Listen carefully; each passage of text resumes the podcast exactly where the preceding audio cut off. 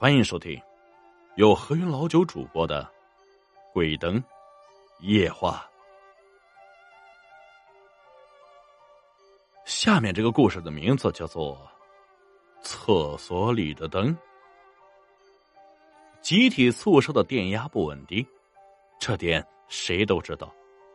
有的时候正吃着饭呢，灯光就忽明忽暗的闪开了，电视也自动关闭。真是让人讨厌，但是楼里公共厕所的灯却始终保持着稳定，这不禁让大家费解。好像那儿的灯走的是另一条线路，但是也有人说，一旦厕所里的灯也忽明忽暗的闪了起来，你可千万别进去，那里面很邪门，说不定啊会闹出事来。老田偏偏不信这个邪，但是这个楼里胆子最大的人就是他。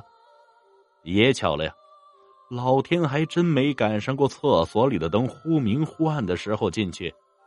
这天，老邻居孙大爷出殡，老田多喝了两杯。晚上两点多钟的时候，这老田起床上厕所，走廊里黑漆漆的。对了。星期二的晚上，本楼停电。老田摸索着走到厕所的门前，发现了杯子摔的声音。什么声音？好像是有玻璃砸碎的声音，从厕所里传了出来。老田探头进去，这惨淡的月光从窗户里射了进来。那窗户上有一块玻璃碎了，窗台上布满了碎屑。突然。厕所里的灯开了，那灯是一亮一灭，直晃的老田的眼睛。怎么回事？真的很吓人。不过，老田还是壮着胆子走进了厕所。他匆忙了事，低着头向外走去。那房顶的荧光灯还在没有规律的闪着。就在老田走到厕所门口的时候，啊，好疼啊！那声音从窗户那儿传来，老田猛地一回头，那荧光灯再次亮起，有一个人蜷缩在窗户下面，他的手在向下淌着血，灯灭了，不是你，你是谁呀？帮帮我，我好疼啊！灯又亮了，是孙大娘。就是刚刚死去老伴儿的孙大娘，孙大娘，孙大娘，你怎么了呀？这大半夜的，你在这儿干什么呀？老田走了过去，疼，我来上厕所，可是这个厕所里有老头子啊！孙大娘，孙大娘的眼睛直盯盯的看着老田的身后，老田急忙回头看去。身后一个人也没有。老头子，老头子，孙大娘，您老伴儿已经去世了，您不要太难过。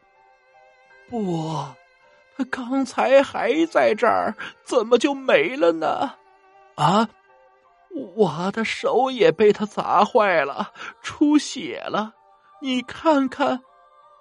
孙大娘举起了滴着血的右手，她那布满了皱纹的脸和那划满了血道的手，在一闪一闪的灯光下显得格外的恐怖。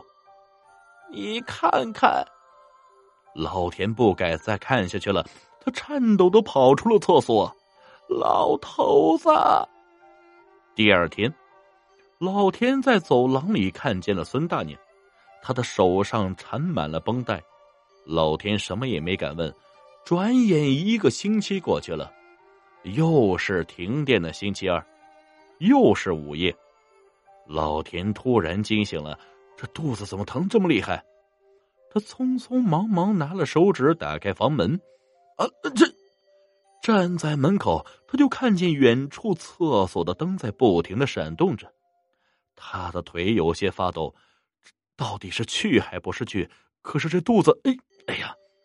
老田向厕所走去，他来到了厕所的门口。哎，奇怪啊！就在老田摸到门的一刹那，那灯光突然就不闪了。本集故事播讲完毕，感谢各位听众的收听。